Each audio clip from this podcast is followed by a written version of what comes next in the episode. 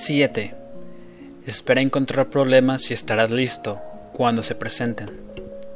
Levantando la Trump Tower. La Trump Tower fue mi primer gran éxito y siempre amaré este edificio.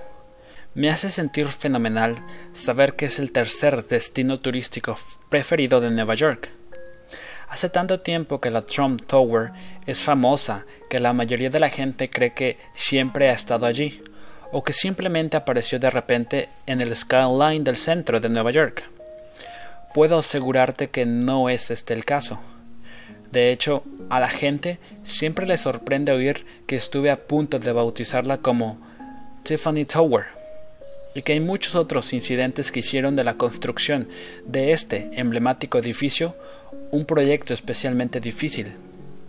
Si crees que levantar este edificio fue una ocurrencia mágica, Incluso para un promotor como yo, te espera una lectura interesante por delante, sobre todo si te gustan las historias intrincadas.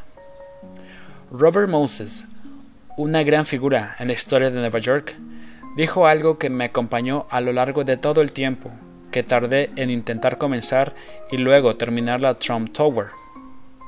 No puedes hacer una tortilla sin romper los huevos. A veces sentí deseos de cambiar esa frase por no puedes construir un rascacielos sin romper algunas cabezas. Nada fue fácil desde el primer día. Para empezar, la Odisea. Tardé casi tres años solo para obtener una respuesta del hombre que controlaba el terreno que quería comprar. Hice muchas llamadas y escribí reiteradas cartas. Aprendí mucho sobre la importancia de la perseverancia, pero también aprendí que si te apasiona algo, Recibir cero apoyos no te desanimará. Me negaba simplemente a tirar la toalla. Cuando el terreno estuvo por fin disponible, me di cuenta de que mis cartas habían servido para algo. El lugar en el que quería construir la Trump Tower estaba al lado de Tiffany. Más adelante tuve que convencer a sus propietarios de que me permitieran comprar sus derechos de vuelo o sobre edificación. Es decir, el derecho de construir un rascacielos encima de su tienda, por 5 millones de dólares. Eso evitaría que alguien echara abajo el edificio de Tiffany y levantara una torre que me tapara la vista. Podría construir así una torre con ventanales en vez de ventanitas diminutas, una consideración estética de suma importancia.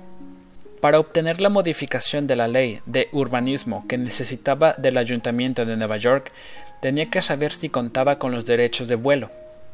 El responsable a cargo de esto me dijo que le gustaba mi idea y mi oferta económica, pero que se iba un mes de vacaciones y que ya se pondría en contacto conmigo cuando volviera.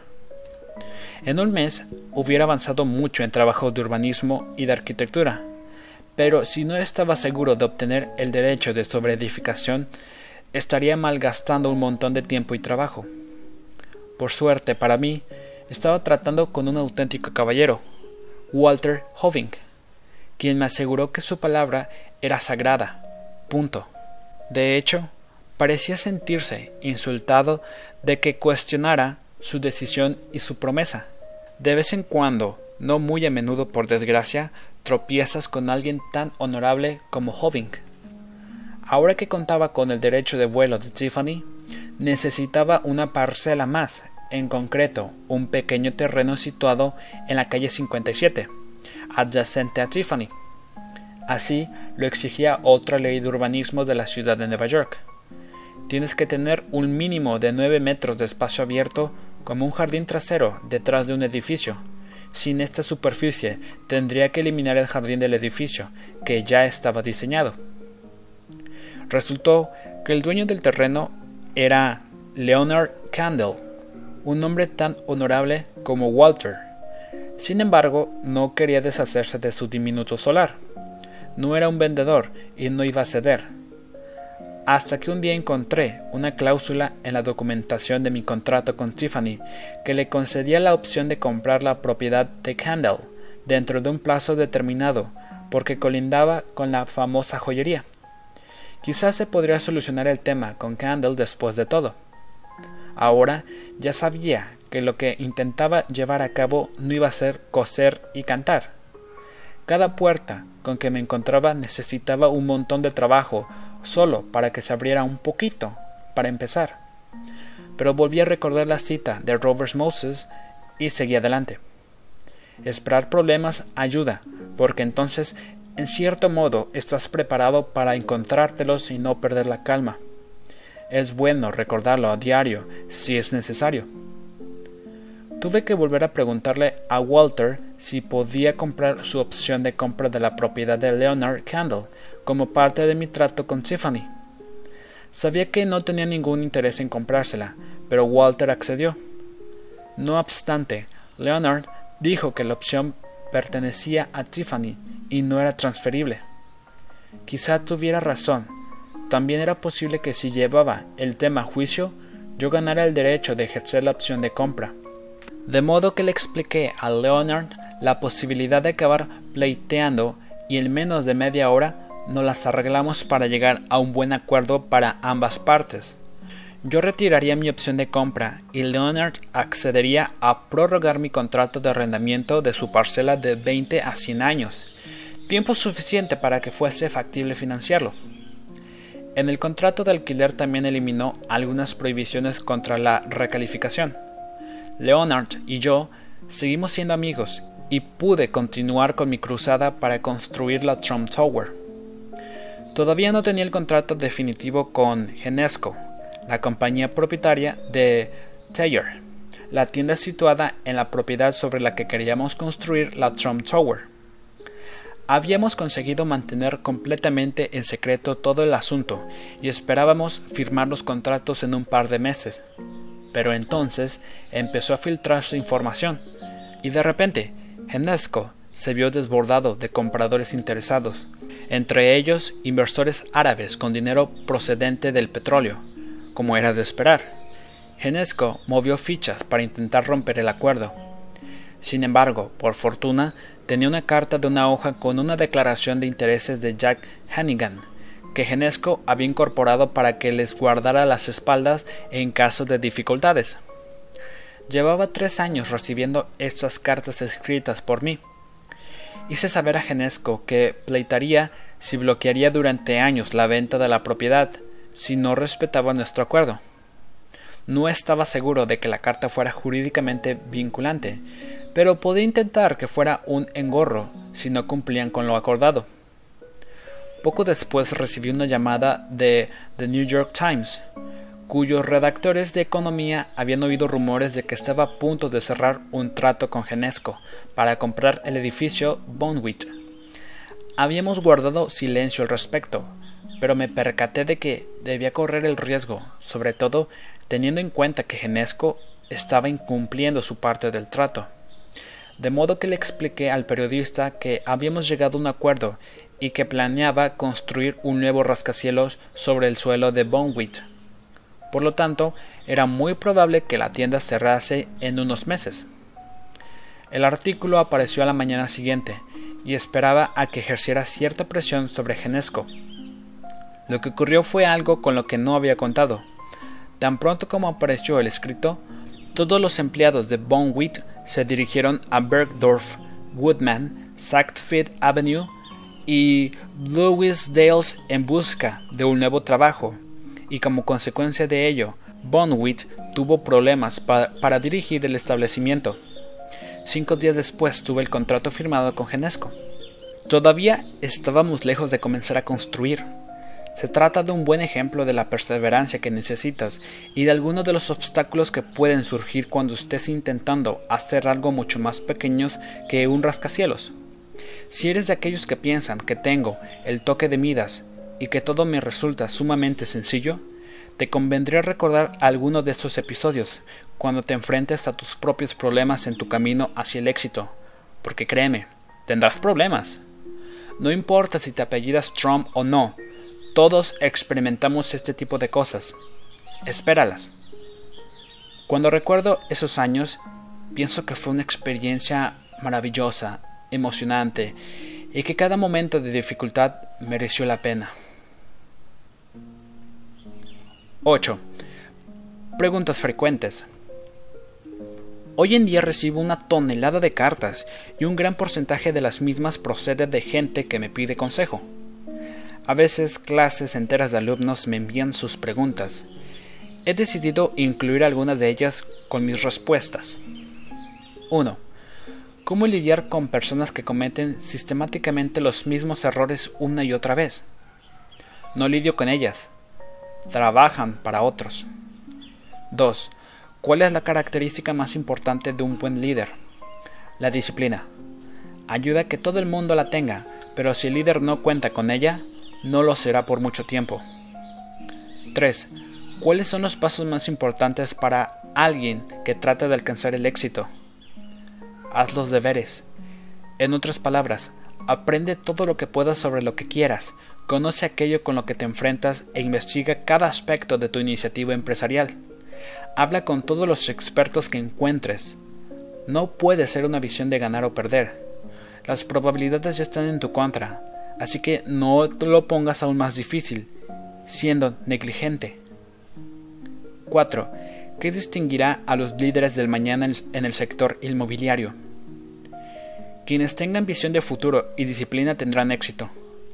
La primera no sirve de nada sin la segunda. Con las dos, tienes una oportunidad de convertirte en un líder, siempre y cuando hayas aprendido y agudizado tu instinto a través de tus experiencias. 5. ¿A qué personajes históricos admira y por qué? Abraham Lincoln es uno de ellos, porque fue presidente en uno de los momentos más difíciles de nuestro país. También fue autodidacta y soportó muchos años de adversidades antes de convertirse en presidente. Otro sería Winston Churchill, líder en un momento crucial de la historia del mundo, la Segunda Guerra Mundial era un gran orador que inspiró a miles de personas con sus discursos y ganó el Premio Nobel de Literatura por sus ensayos históricos.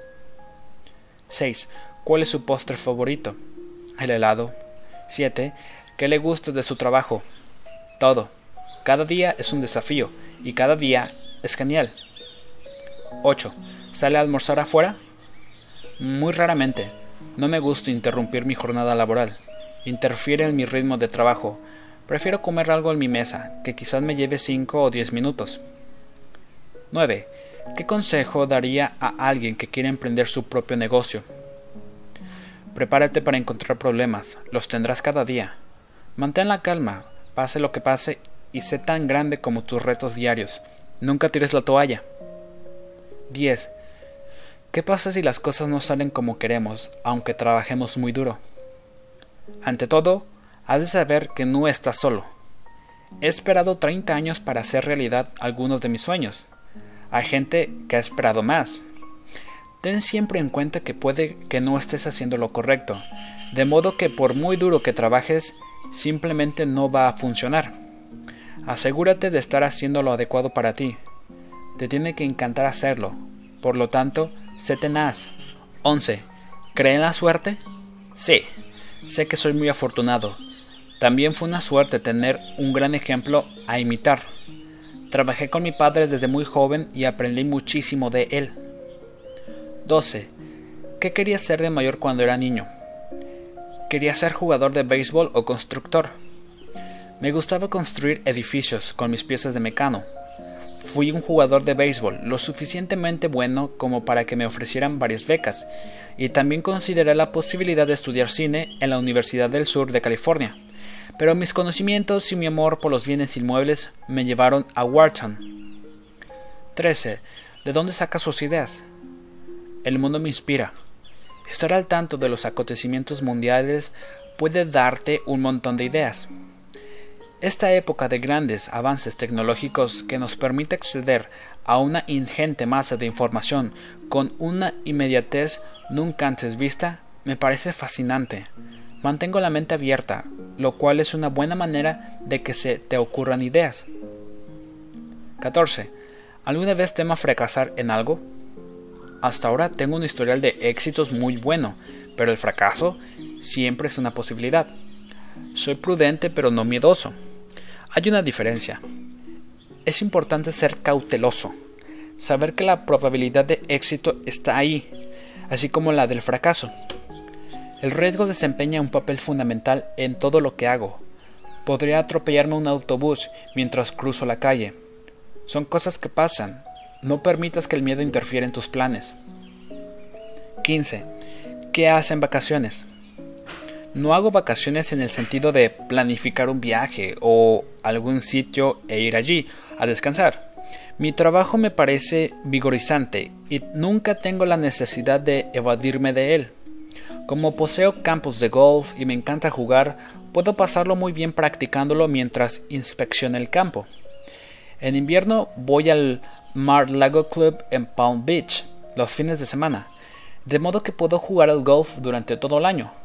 Me tomo fines de semana más que vacaciones, lo cual me va de maravilla. 16. Nos gusta tu programa El Aprendiz.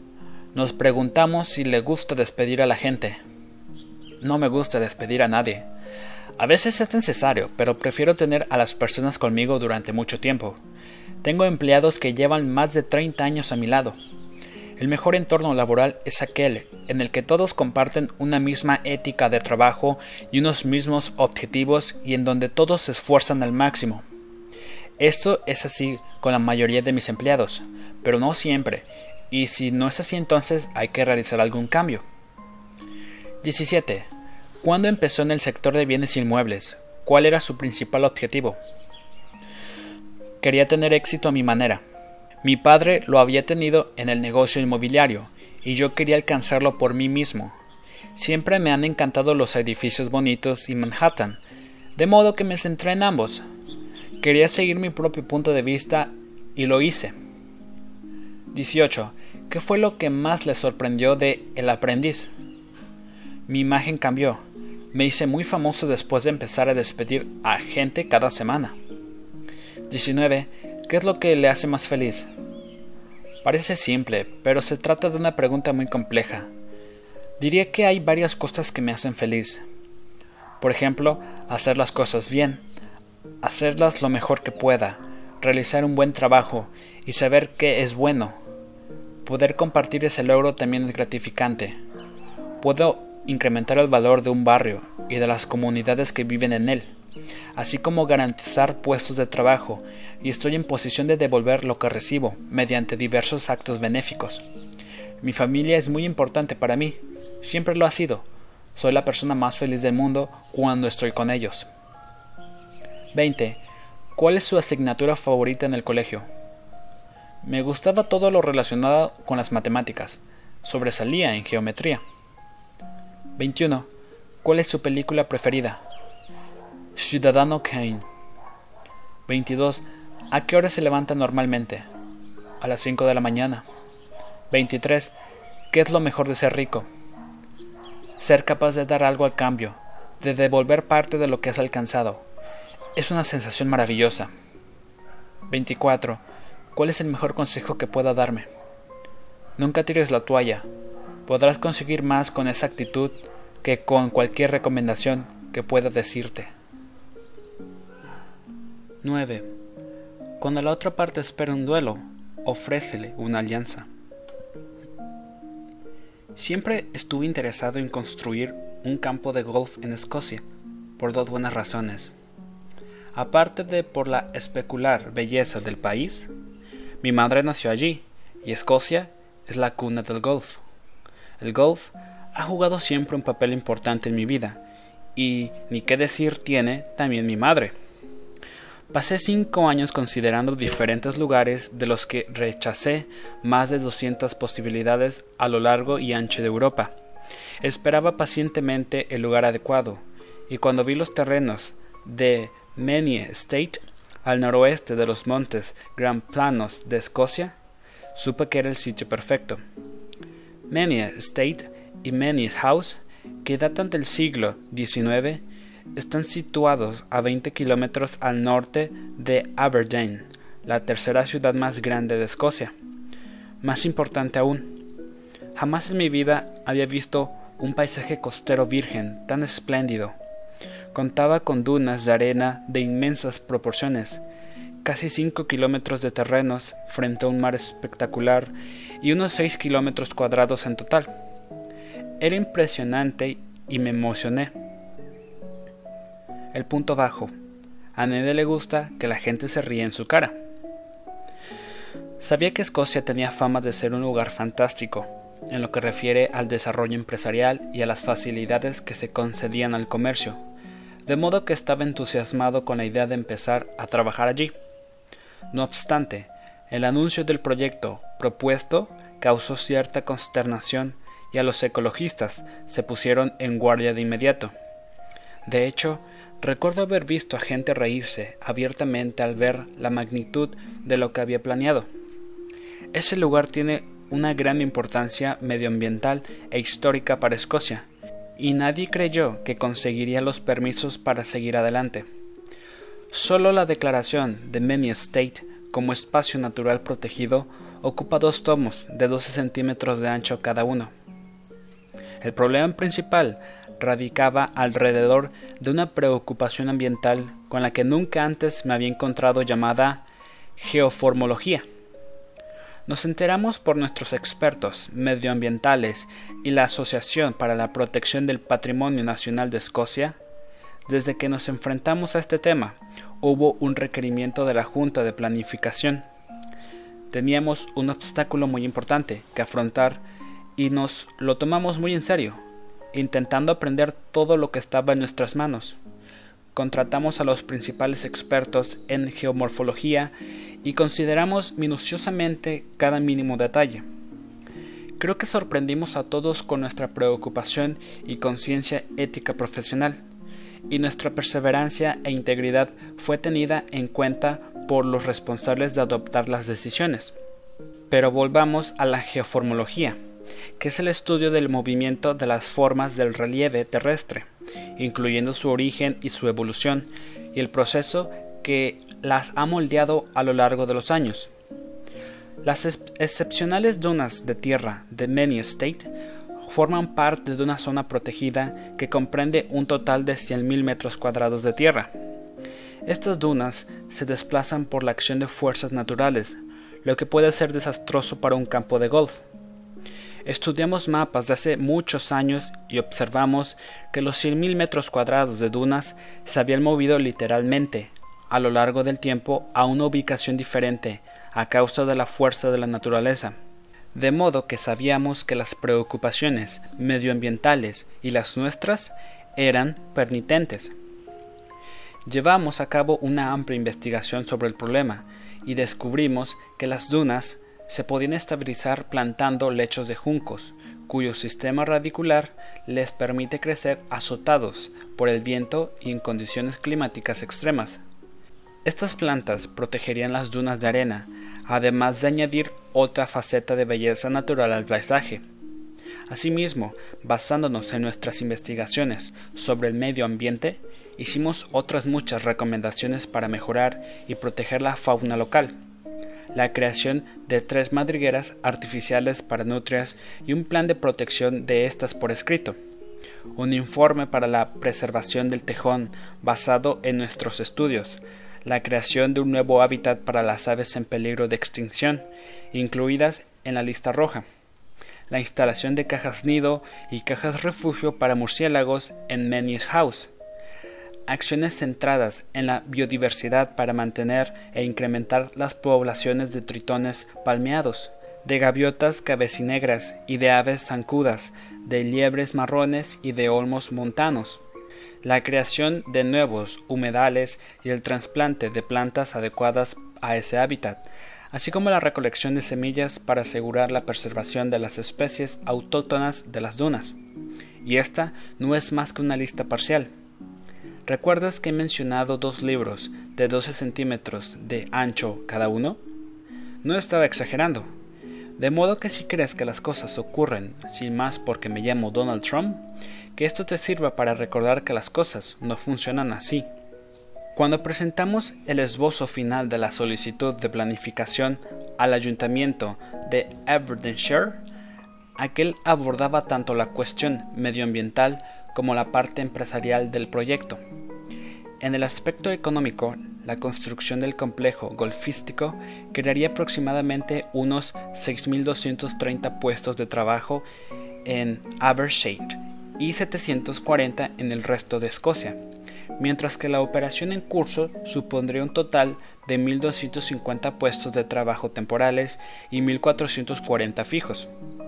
En conjunto, el proyecto podría reportar un desarrollo económico de hasta 250 millones de libras para el ayuntamiento y de 262 millones para Escocia. Estas son algunas de las cifras que presentamos, y como puedes imaginar, nuestra investigación fue muy detallada.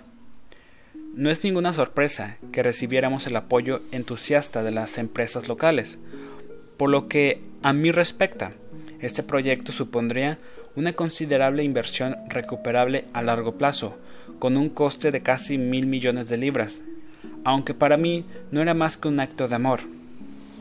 Al escribir estas líneas, un año después de la aparición de las primeras grandes cuestiones medioambientales, seguimos adelante con nuestra idea con muy pocas trabas.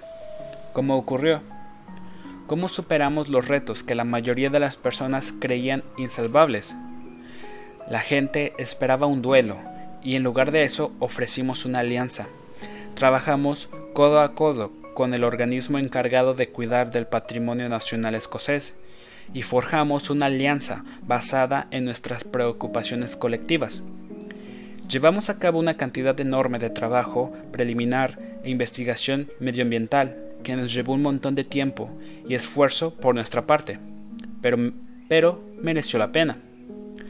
Sobre la marcha, fuimos rompiendo las barreras y la desconfianza estando atentos, siendo abiertos y honestos, y, y contratando a los mejores para que hicieran bien el trabajo.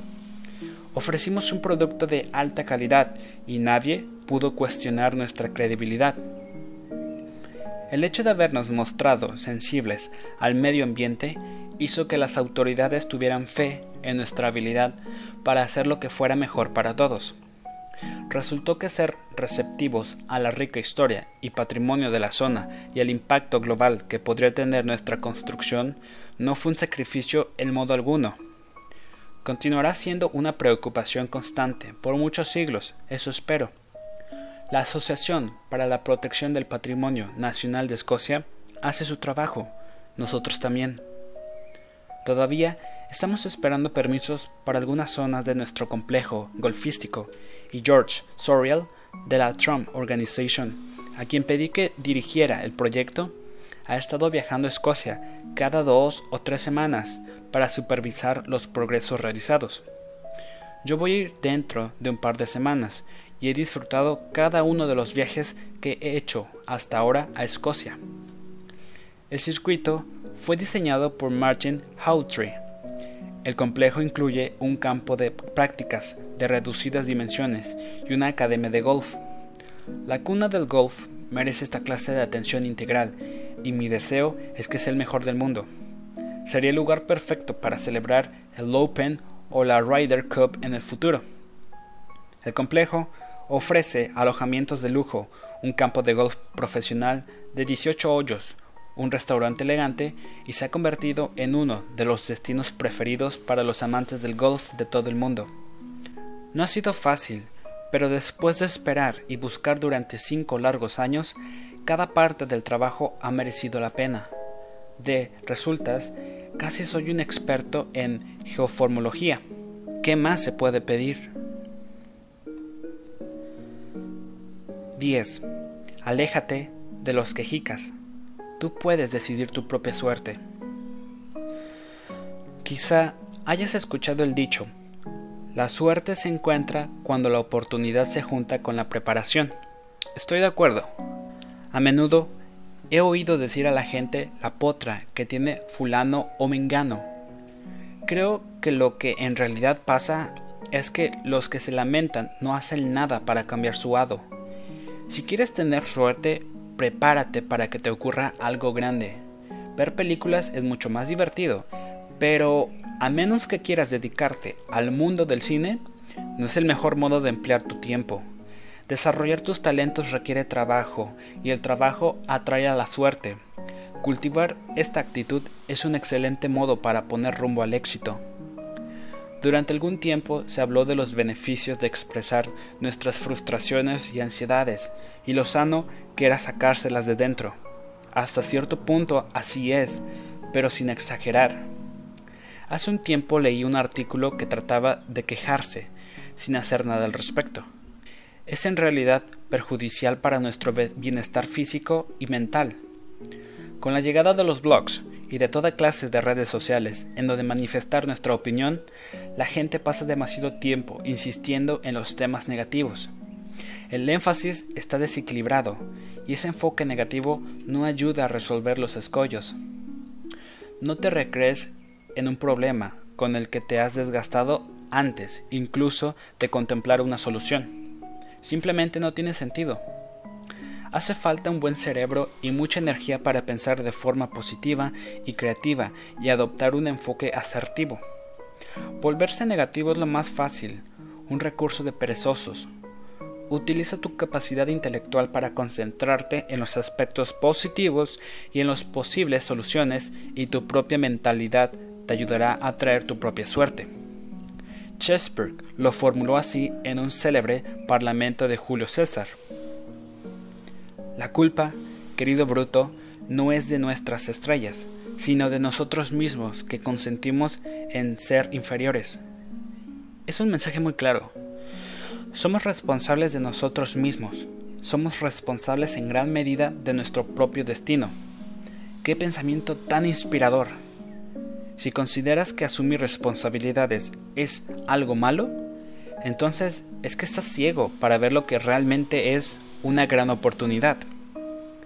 Pongamos que hoy tienes que enfrentarte a algún gran reto. Puedo decirte ahora mismo que no estás solo.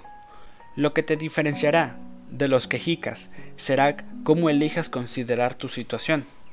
Si crees que tú estás al mando, como así es, sabrás exactamente a quién acudir cuando necesites ayuda. A ti mismo. Puede ser tu mayor descubrimiento de cara a alcanzar el éxito, la suerte, el poder y la felicidad. Cuando en la década de los 90 tuve que afrontar enormes desafíos económicos, era lo suficientemente maduro para asumir la responsabilidad y saber que el problema era mío. Sabía que no serviría de nada culpar a los demás. Hubiera sido una pérdida de tiempo, y eso es algo que no me gusta perder. El tiempo es algo que no puede ser sustituido. Si te descubres culpando a los demás a piñón fijo, recapacita y abandona inmediatamente esa actitud. Concédele a la suerte la oportunidad que necesita para jugar un papel en tu vida. Nadie puede hacerlo por ti. En cuanto descubras que te toca a ti provocar tu suerte, comenzarás a pensar y a ver las cosas de una forma completamente nueva. 11. A veces uno debe tragarse el orgullo. Trump International Hotel and Tower. Todos hemos oído hablar de las transformaciones radicales de imagen. Algunas veces los resultados son increíbles. Me gusta hacer lo mismo con los edificios. En ocasiones requiere más innovación mejorar cosas a lo grande que construir algo nuevo. Los desafíos pueden ser más complejos y es por eso que muchos promotores se apresuran a echar abajo estructuras existentes y empezar de cero. Tengo buenos ejemplos de edificios que valía la pena salvar y que han resultado ser un éxito rotundo. Lo primero a tener en cuenta es que tienes que ser valiente y estar convencido de que no te rendirás frente a los problemas, ya que surgirán más de los que normalmente tendrías. Trump International Hotel and Tower está situado en One Central Park West, una ubicación fantástica con una amplia panorámica del parque. Ha sido calificado por la revista Travel and Leisure y por The New York Times como el mejor hotel en el que alojarse. Lo que mucha gente no sabe es que antes era el edificio Gulf and Western. Era propiedad de General Electric, que tenía a Jack Welch, John Myers y Dale Frey al frente, y era un edificio de oficinas. Realmente destaca porque es una de las pocas torres altas del West Side. Fue construido a principios de los años 70, justo antes de que promulgaran las leyes de urbanismo que prohibían un edificio tan alto en esa ubicación. Este inmueble era un constante foco de atención. no solo debido a su altura, sino también a causa de algunos defectos de construcción que ponían nerviosos a sus ocupantes. Entre otros, se tambaleaba con el viento y la parte superior llegaba a combarse con vientos de tan solo 24 km por hora. Todos los edificios tienen cierto grado de flexibilidad, pero este era un caso excepcional. Los ascensores se detenían y algunos inquilinos afirmaban sufrir mareos. En una ocasión, en la que sopló un viento fuerte, llegaron a desprenderse las ventanas superiores. Estos episodios eran legendarios. Digamos que el edificio tenía algunos problemas, problemas muy importantes. Además, tampoco se había construido demasiado bien, ya que la cubierta exterior era de cristal y aluminio barato, con revestimiento de amianto. Lo bueno era que la estructura del edificio era clásica y contaba con unos techos maravillosamente altos. Solo por ello valía la pena salvarlo. Cuando oí decir que este edificio estaba en venta, llamé a Dale Frey y solicité reunirme con él. Fue entonces cuando me enteré de que estaba recibiendo llamadas de los principales constructores del país. Tendría muchísima competencia. No obstante, concerté una reunión y le expliqué que si se demolía totalmente, solo se podría volver a construir uno de 19 pisos en lugar de las fabulosas 52 plantas con que contaba. Era una razón de peso para ver que se podía salvar, pero necesitaría mucha investigación, y me puse en marcha de inmediato. Lo que sugerí fue reforzar la estructura de acero, así como que los techos altos serían perfectos para levantar un conjunto residencial, un detalle que, además, en un edificio como el nuestro concebido, también en parte como un espacio destinado a la actividad comercial era muy solicitado en el mercado inmobiliario. Era el emplazamiento perfecto para un edificio residencial de lujo. General Electric pareció impresionada con mis ideas y me gustó su reacción positiva a todo lo que les había presentado. Mi única preocupación, llegados a este punto, era que estaba recuperándome de ciertos problemas financieros, de modo que quizá se mostrasen renuentes a darme una oportunidad. Lo que sucedió después nos sorprendió a todos. Dale Frey llamó para decirme que aunque le gustaban mucho mis planes, tenía intención de licitar el trabajo. Iban a solicitar a algunas de las principales constructoras del país que presentaran una oferta y que esperaban que yo estuviera entre ellas. Me quedé alucinado, porque había invertido muchísimo tiempo dando forma a mi idea y se la había explicado personalmente. Ahora debí empezar todo de nuevo y presentar una oferta como un recién llegado al proyecto. Me sentía fatal y un poco indignado por ese giro en los acontecimientos. Básicamente, iba a participar en un concurso público que no creía necesario. Me preguntaba si habían estado todo el rato siguiéndome la corriente, a pesar de aparentar estar interesados y mostrarse impresionados con mis ideas. ¿Qué podía hacer? Estaba interesado y yo había empleado un montón de tiempo y esfuerzo. Así que al final me tragué mi orgullo y decidí ir a por ello. Me gustan los desafíos y este se había convertido en uno aún más grande, y no es que me alegrase de ello, de modo que trabajé en una fantástica y detallada presentación. Cuando aconsejo que te dejes la piel en algo, es a esto a lo que me refiero. Pareció que pasaban siglos, pero finalmente General Electric llamó para decir que se habían decidido por mi oferta. Ser escogido por este poderoso grupo para construir en ese increíble lugar era una noticia maravillosa. Trump International Hotel and Tower se haría realidad. Hizo que mereciera la pena todo el agravio del proceso. Dale Frey y John Mayers de General Electric lo hicieron posible. Son unos tipos fantásticos. En 1995 empezamos a demoler la antigua torre Wolf Western. Solo quedaría la estructura de acero. Había contratado a Philip Johnson como arquitecto junto con Costas Condilis y en Associates. de modo que teníamos garantizado un edificio espectacular, además de elegante. Philip había diseñado el State Theater en Lincoln Center, situado a unas calles de allí. Se trataba de un edificio importante y quería lo mejor. Y eso es exactamente lo que todos nosotros tuvimos. Trump International Hotel and Tower es en la actualidad el mejor hotel de Nueva York. Incluye el restaurante Jean George, reconocido como uno de los mejores establecimientos del mundo. Los apartamentos del edificio permanecen poquísimo tiempo en el mercado. Hay listas de espera para todo lo relacionado con este inmueble. También es la primera vez que se ha combinado un hotel con apartamentos, lo que ahora aclaman como una innovación. No fue una innovación para mí, simplemente sentido común. De hecho, se trata de una idea copiada en todo el mundo hoy en día y con gran éxito. De modo que tómate un tiempo para pensar las cosas con detenimiento. Sí, el edificio original tenía defectos. Sí, el proceso de aprobación fue desconcertante. Pero eso fue parte del reto.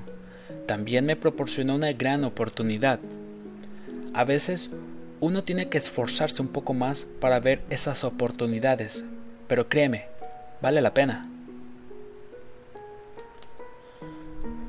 12. El valor no es la ausencia de miedo, sino la conquista del mismo. Tener valor significa no tirar nunca la toalla. Es mucho más fácil rendirse, y eso es exactamente lo que hacen los perdedores. Una cosa es que te derriben y otra no levantarse del suelo. Algunas personas comunes y corrientes han conseguido logros increíbles simplemente por el hecho de haber sido persistentes y no tirar nunca la toalla. Abraham Lincoln es un buen ejemplo. Su valor hizo de él una persona extraordinaria. En El aprendiz, los candidatos deben pasar primero por un agotador proceso de selección. Hemos tenido millones de interesados y solo elegimos a unos pocos. Estas no son precisamente unas probabilidades tremendas. Por eso creo firmemente que no hay perdedores en el programa.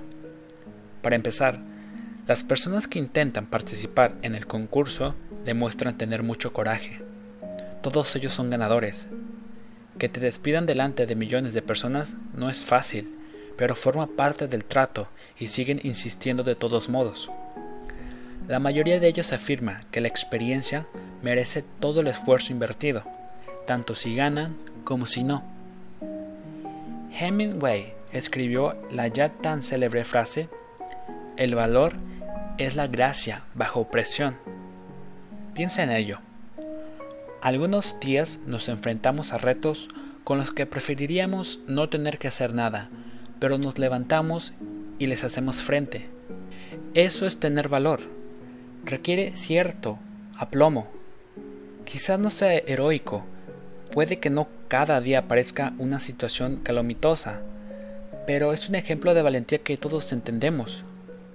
La confianza en uno mismo es un componente del valor que todos necesitamos tener.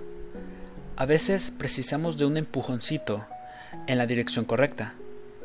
Trabajé con un joven ejecutivo que nunca había hablado en público, de modo que decidió que no se le daba nada bien, y así me lo dijo. Pensé, ni siquiera ha intentado hacerlo, y me dice que no se le da bien. Tenía el presentimiento de que iba a ser muy bueno hablando en público, algunos meses después, cuando me di cuenta de que no podría asistir a un compromiso para cenar que incluía un breve discurso, le dije que tenía que sustituirme.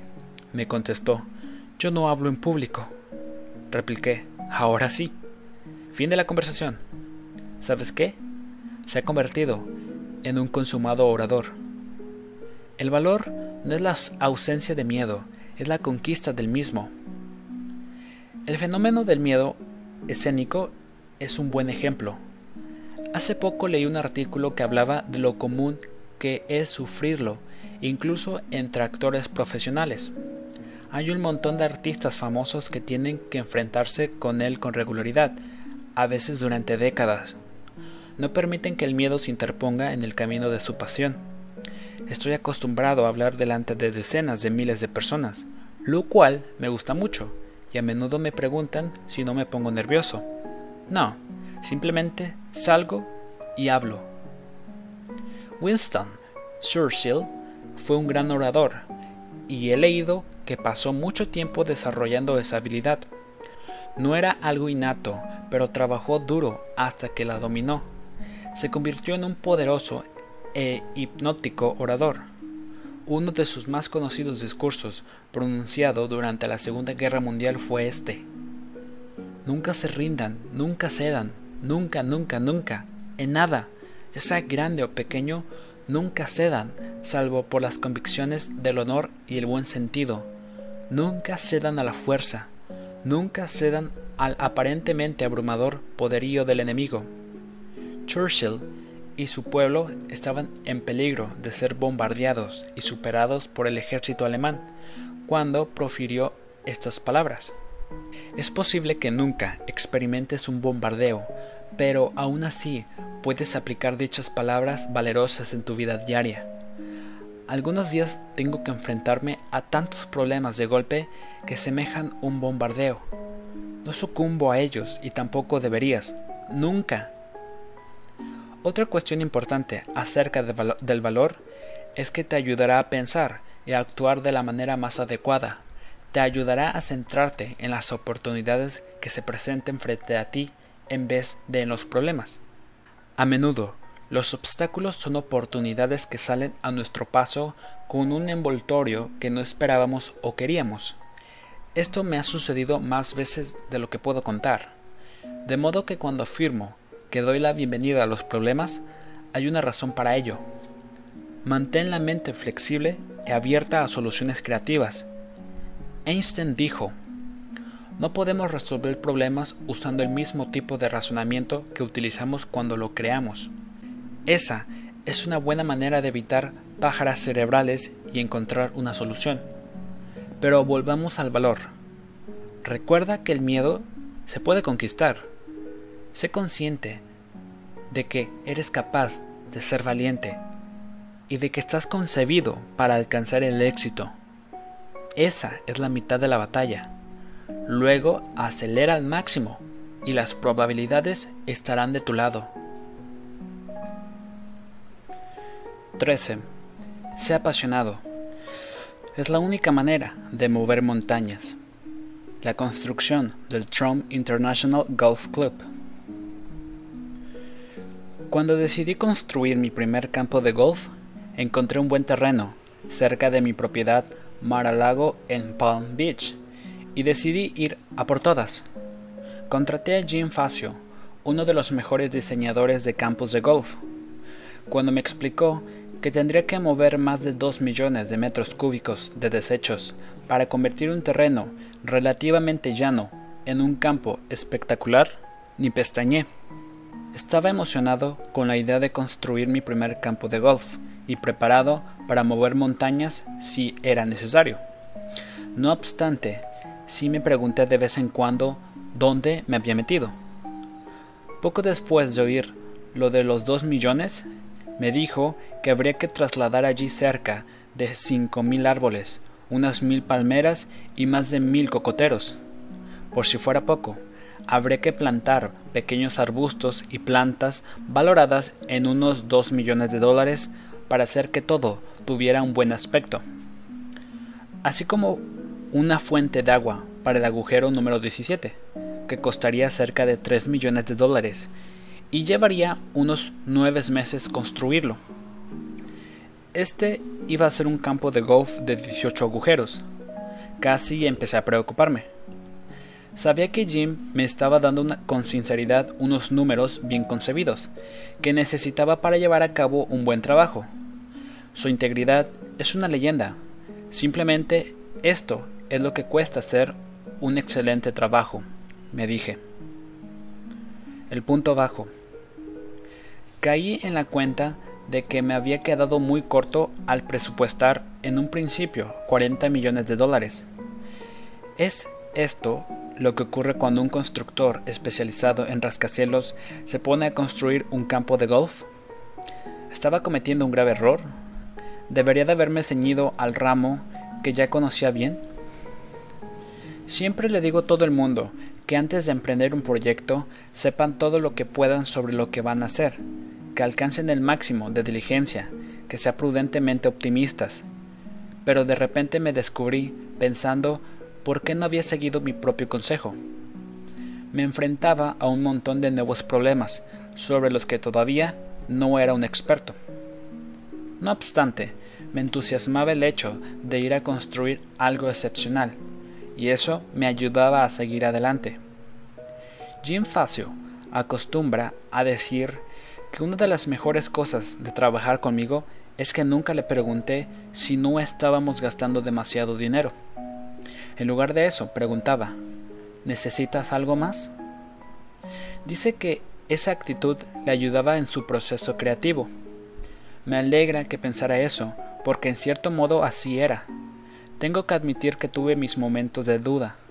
No grandes dudas, pero dudas al fin y al cabo.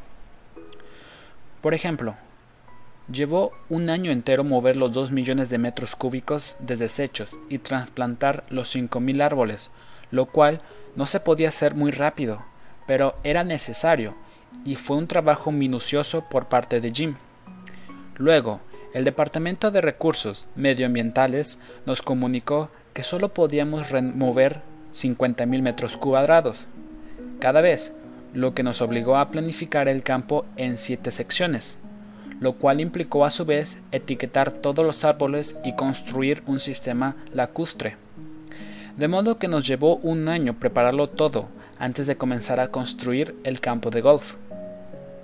Por suerte, soy un hombre paciente cuando se trata de cosas que me importan mucho. Estaba muy emocionado con la idea de tener un campo de golf espectacular, y me di cuenta de que si todo aquello era necesario para conseguirlo, entonces que así fuera. Había tomado una decisión y decidí atenerme a ella. También sabía que tenía a un verdadero profesional trabajando para mí. La reputación de Jim Facio le precedía, y pude comprobar por mí mismo que podía fiarme completamente de él ya que era un auténtico apasionado de su trabajo. ¿Esperaba lo imposible?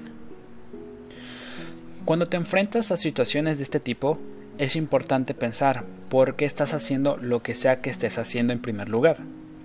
Siempre surgirán problemas, y si eres capaz de recordar cuál era tu objetivo inicial, ello te ayudará a aclarar y arrojar luz sobre cualquier duda que puedas estar teniendo.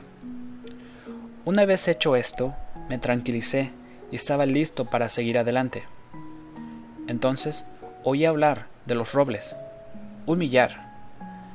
Tardamos cinco meses en moverlos porque había que envolver cada uno de ellos y solo podíamos transportar tres de una vez. Cada uno de estos árboles medía entre 6 y 12 metros. Estarían colocados en fila en las calles de los hoyos y merecería la pena. O eso esperaba. Fue por esa época cuando también oí hablar de las tortugas de Gooper. Definitivamente me encontraba ante un nuevo dilema. Estoy acostumbrado a lidiar con problemas de urbanismo, pero ¿tortugas? Con 60, en realidad. Había que cuidar de ellas, por supuesto. Estábamos entrando en su territorio y queríamos asegurarnos de encontrarles un entorno igual o mejor. Reubicarlos con plena seguridad se tornó prioritario. Aprendí mucho sobre las tortugas de Gulfi. Por ejemplo, se sabe que han llegado a cavar madrigueras de 12 metros de ancho por 3 de profundidad. Imagina lo que supondría en un campo de golf. De modo que, aunque las admiraba por su diligencia, había que trasladarlas con cuidado. Tras más de un año de meticulosa preparación, comenzó a construirse el campo de golf.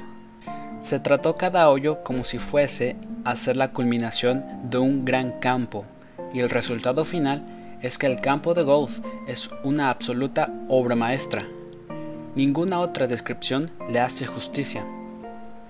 Eso es lo que quería y eso es lo que tengo. Cada árbol merecía el tiempo y el esfuerzo en 2006 abrimos un nuevo campo de nueve hoyos con el mismo éxito. Fue un triunfo clamoroso, además de un extraordinario logro de diseño. El éxito y belleza del Trump International Golf Club me animó a construir más campos de golf, y todos ellos han sido muy elogiados y han cosechado gran renombre. Cada campo vino acompañado de desafíos, pero después de hacer frente al primero, estaba preparado para ello. Mover montañas, trasladar tortugas, ningún problema. Coach Trump, hazlo realidad. Mi mejor consejo es el siguiente. Si te apasiona lo que haces, se verá reflejado en el resultado final. Asegúrate de trabajar con las personas adecuadas. A Jim Facio le entusiasma tanto su trabajo como a mí el mío, y esto se hace evidente cuando ves el alcance y la calidad del campo terminado. Si amas lo que haces, vencer obstáculos enormes lo es todo en un día de trabajo. Recuérdalo. 14. Si ves grandes problemas, busca grandes oportunidades.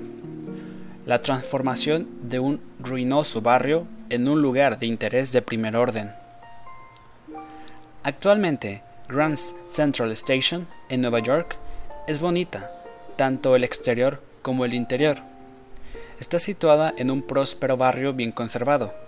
Sin embargo, la situación era muy diferente en la década de los 70 la zona estaba en pleno deterioro. Era horrible, sin prestigio, un lugar de destino solo para quienes entraban y salían de la ciudad tan rápido como podían. ¿Cómo culparlos? Si esta deprimente zona representaba realmente la ciudad de Nueva York, yo también quería irme. Soy neoyorquino, amo esta ciudad, siempre la he amado y siempre la amaré. De modo que esta situación merecía mi atención. Advertí que era una oportunidad no solo para convertir un viejo hotel en uno nuevo y flamante, sino también para recuperar el barrio al mismo tiempo. Se trata de mi actitud de pensar a lo grande. ¿Por qué hacer solo una cosa cuando puedes lograr dos o más simultáneamente? El viejo Commodore Holsall tenía problemas. Era un lamentable espectáculo las personas que pasaban por allí de camino a buenos trabajos procedentes de buenas casas continuarían realizando ese trayecto diario a menos que la ciudad dejara de existir, lo que no es probable que ocurra. Sabía que el vecindario estaba listo para cambiar y adquirir el Commodore Hotel se convirtió en una misión prioritaria. Ni siquiera mi padre creyó que fuese en serio. Dijo que comprar el Commodore en un momento en el que incluso el edificio Chrysler está en bancarrota es como pelear por un pasaje en el titanio. Él sabía que era un riesgo y yo también. La cara vi era que yo veía que era un modo de hacer que la ciudad floreciera como debía. Para empezar, crearía puestos de trabajo y mejoraría el barrio. Quería que fuera bonito y eso me proporcionaba incentivos para superar todos los problemas y la negatividad que rodeaban a este proyecto. Esto es una buena cosa a tener en cuenta. Utiliza tu mente para visualizar cómo podrían ser las cosas mientras lo llevas a cabo. Esto puede hacer que la plétora de detalles y reveses simplemente sean una parte del plan. Unos nueve meses antes de que me metiera de lleno en las negociaciones por el hotel, el prioritario Penn Central Railroad gastó unos 2 millones de dólares en renovaciones, que no tuvieron ningún impacto en absoluto. El hotel necesitaba mucho más trabajo. Además, debían 6 millones de dólares en impuestos atrasados. No era una buena situación para los dueños y estaban listos para vender. Sin embargo, antes de comprar el hotel por 10 millones, debía negociar un trato extremadamente complejo con otras partes interesadas. Necesitaba una deducción fiscal de la ciudad de Nueva York. El compromiso de una compañía hotelera con experiencia en dirigir hoteles y financiación. Cuestiones todas ellas complejas que me llevó varios años solventar. En un momento dado, Penn Central quería que pagase 250 mil dólares no reembolsables por una opción exclusiva sobre la propiedad. Me planté. Era una suma considerable de dinero, para una situación evidentemente arriesgada. Para permanecer en el proceso de venta y contar con más tiempo, indiqué a mis abogados que se mostraran muy puntillosos con los contratos y lo ralentizaran todo. Mientras tanto, busqué un arquitecto que fuese capaz de diseñar un edificio espectacular, un joven arquitecto llamado Derek Scott, con el que contacté, se mostró interesado de inmediato. Entendió que quería cambiar completamente el deslustrado hotel, envolverlo básicamente en algo nuevo y brillante y conferir a toda la zona una nueva cara. Observa que yo ni siquiera estaba seguro de que ese trato se acabara cerrando. No obstante, como la meta estaba tan clara en mi cabeza, seguí adelante y me tomé el tiempo necesario para reunirme con un arquitecto, como si el proyecto fuese trato hecho. Esto es pensamiento positivo, pero también pensamiento pragmático. Sigue avanzando. Si una cosa no funciona, ya la hará otra. Mientras tanto, me había reunido y sintonizado con un arquitecto al que respetaba y que me respetaba. Si el acuerdo no se concretaba finalmente, al menos había conocido a alguien con el que contar para el siguiente gran proyecto. Le pedí a Derek Scott que hiciera algunos dibujos y que montara una presentación tan elegante como fuera posible. También empecé a buscar a un operador para el hotel.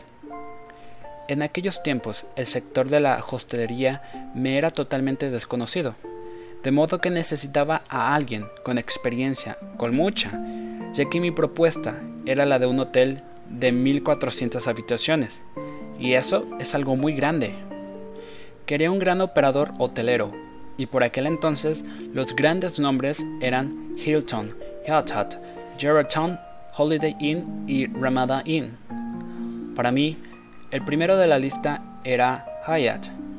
Sus hoteles eran modernos y luminosos, el antídoto perfecto para el oscuro y deprimente Commodore.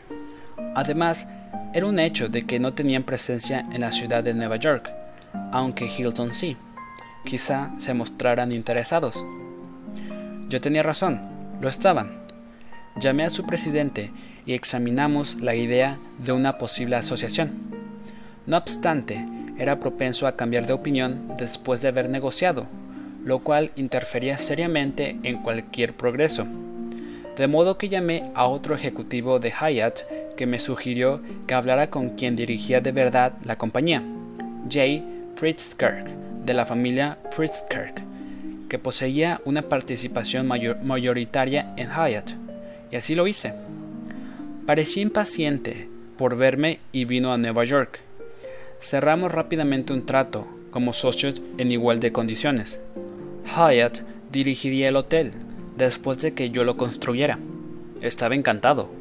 Lo anunciamos a la prensa en mayo de 1975. Todavía necesitaba conseguir financiación y una deducción fiscal multimillonaria por parte de la ciudad, pero al menos con un socio hotelero, un arquitecto y un coste aproximado estimado, tenía algo sustancial para poner sobre la mesa además de mis ideas. De modo que contraté a un agente de bienes raíces de unos 60 años, con mucha experiencia.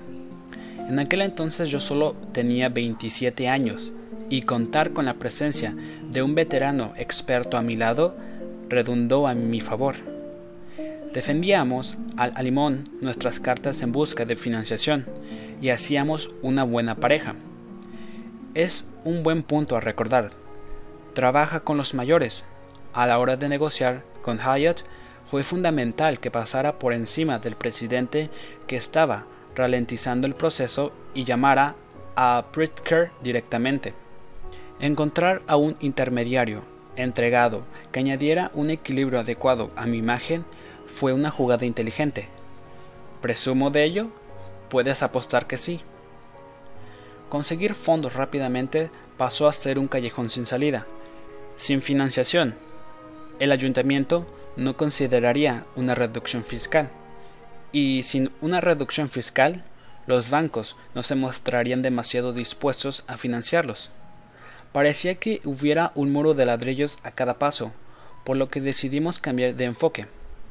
Apelamos a la parte de culpa que tenían los banqueros con respecto a la decadencia de la ciudad y el hecho de que decidieran mirar a otro lado cuando alguien tenía una gran idea para mudar las cosas a mejor.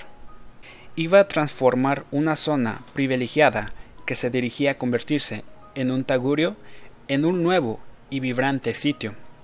¿Cómo podían no querer involucrarse? Por supuesto, no funcionó. El punto bajo. Había llegado el momento de la verdad. Al final, encontramos un banco que parecía interesado.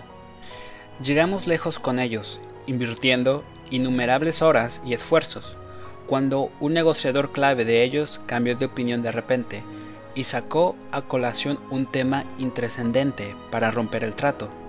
Argumentamos todos los motivos imaginables, pero el tipo se mostró impacable.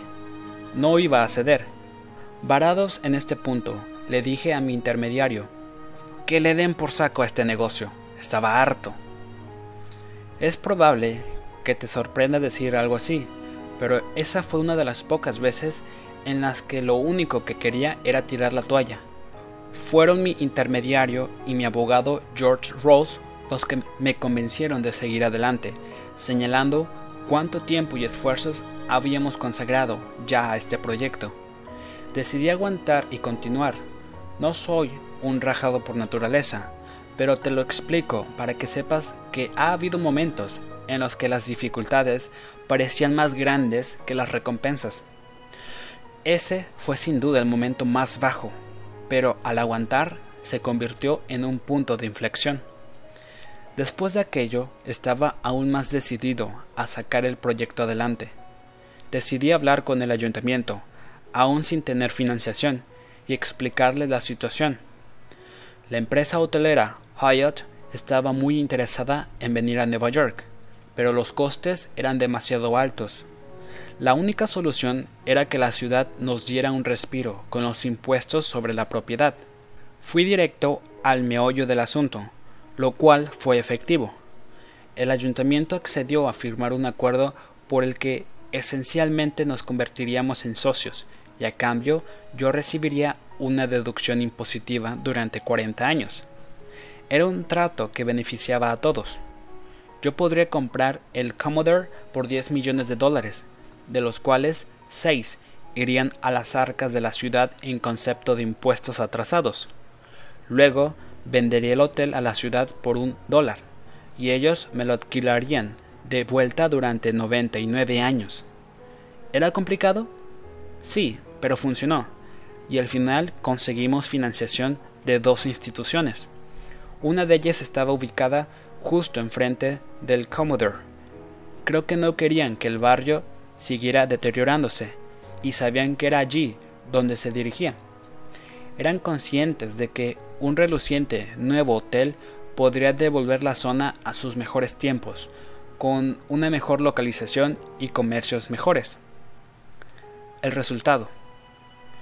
No sé si has visto el Hyatt en Grand Central, pero tiene cuatro paredes exteriores de cristales como fachada que reflejan la maravillosa arquitectura de la zona.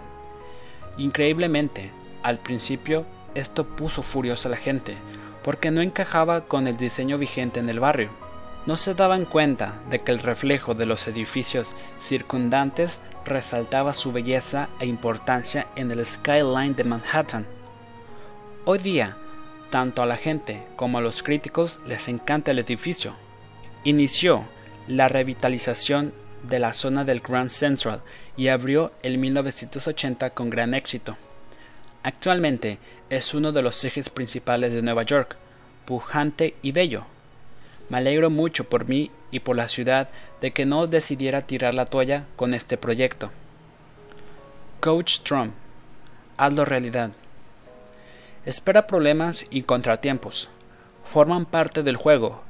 Si no tropiezas con grandes desafíos, estás haciendo algo fácil y tal vez no tan valioso, que con toda probabilidad no hará que ganes mucho dinero. A menudo, un gran problema es señal de una gran oportunidad.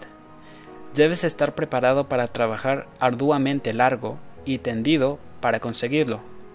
No tengas miedo, a ir detrás de múltiples opciones o múltiples personas al mismo tiempo. Si algo no funciona, tendrás otras opciones de reserva. Te prometo que no todo va a salir bien. De hecho, puede que tengas que probar varias cosas para conseguir que funcione tan solo una de ellas. A eso se le llama tenacidad y es crucial para alcanzar el éxito.